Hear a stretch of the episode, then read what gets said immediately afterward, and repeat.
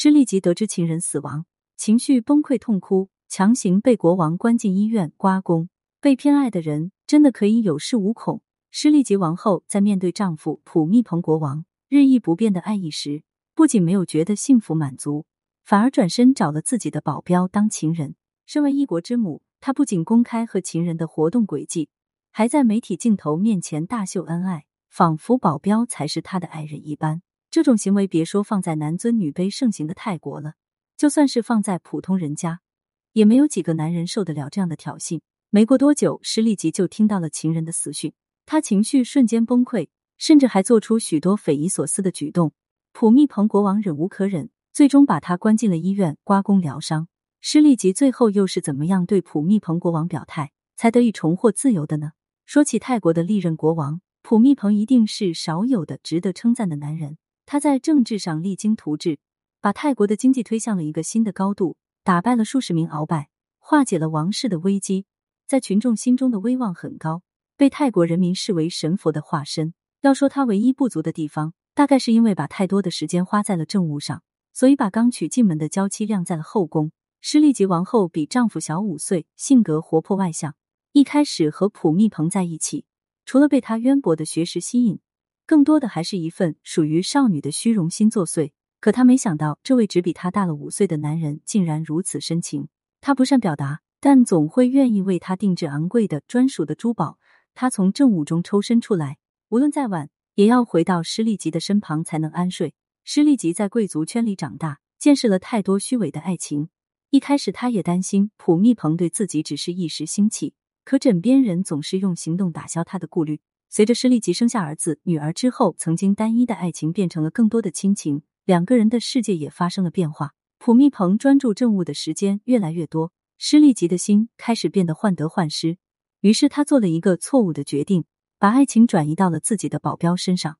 一开始，施利吉只是试探着在媒体镜头面前大赞保镖，那时候他风韵犹存，天然的外交属性让他在镜头面前言谈自如，没有人觉得这种夸赞有什么问题，就连普密蓬也以为妻子只是单纯的欣赏一名保镖而已。施利吉见状愈发大胆，甚至公然挽着保镖的胳膊同进同出。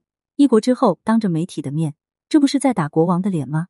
可是施利吉毫不在意，他深信以普密蓬对自己的爱，他绝对不忍心伤害自己。施利吉说对了，普密蓬确实没有伤害他，甚至没有立刻对保镖做出惩罚。于是施利吉的胆子更大了，他为了照顾保镖的自尊心，甘愿放弃国王送给自己的珠宝，穿的朴素的像一名邻居大婶似的，真真是不爱珠宝爱保镖。没过多久。纳隆德上校，也就是施利吉王后爱上的保镖，被普密蓬以武官的身份派往美国。纳隆德纵然知道这背后可能是一场阴谋，但是也不得不前往，因为他没有理由，也没有资格拒绝国王的命令。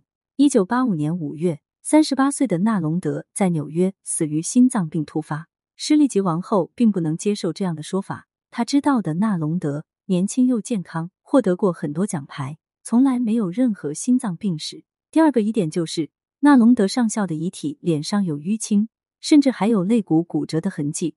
这一切都预示着纳隆德的死亡并不简单。施利吉要求验尸，然而这一要求却被挡了下来。阻止施利吉验尸的人是谁？纳隆德的死亡究竟是意外，还是一场蓄谋已久的策划？答案已经昭然若揭。骤然失去情人的施利吉丧失了理智，不仅亲自上前抚摸纳隆德的遗体。还命令两个孩子跪在纳隆德面前，给自己的情人磕头。他给情人送行也就罢了，竟然还拉着国王的孩子给情人下跪。这一举动彻底激怒了普密蓬。一九八五年年底开始，施利吉就被强行关进医院，对外宣称是要进行刮宫治疗，一直住了大半年。施利吉这才意识到丈夫是真的生气了。没有了珠宝和佣人，又没有君王的眷顾，施利吉很快就审时度势，表示自己知道错了。哭着向普密蓬求情。半年后，由施利吉出面向社会各界发出了一份声明，称自己和国王的感情没有问题，他的家庭也没有破裂，反而更加牢固。只是这种鬼话，除了骗骗还对他有所眷恋的普密蓬国王之外，又能瞒得过谁的眼睛呢？他的风流，他的渣，早就被儿子拉玛时时看在眼里，并且有样学样，不断为大家贡献匪夷所思的绯闻。所以古话说。一个母亲是真的可以毁了好几代人的。对此你怎么看呢？欢迎评论区留言互动，更多精彩内容欢迎订阅关注。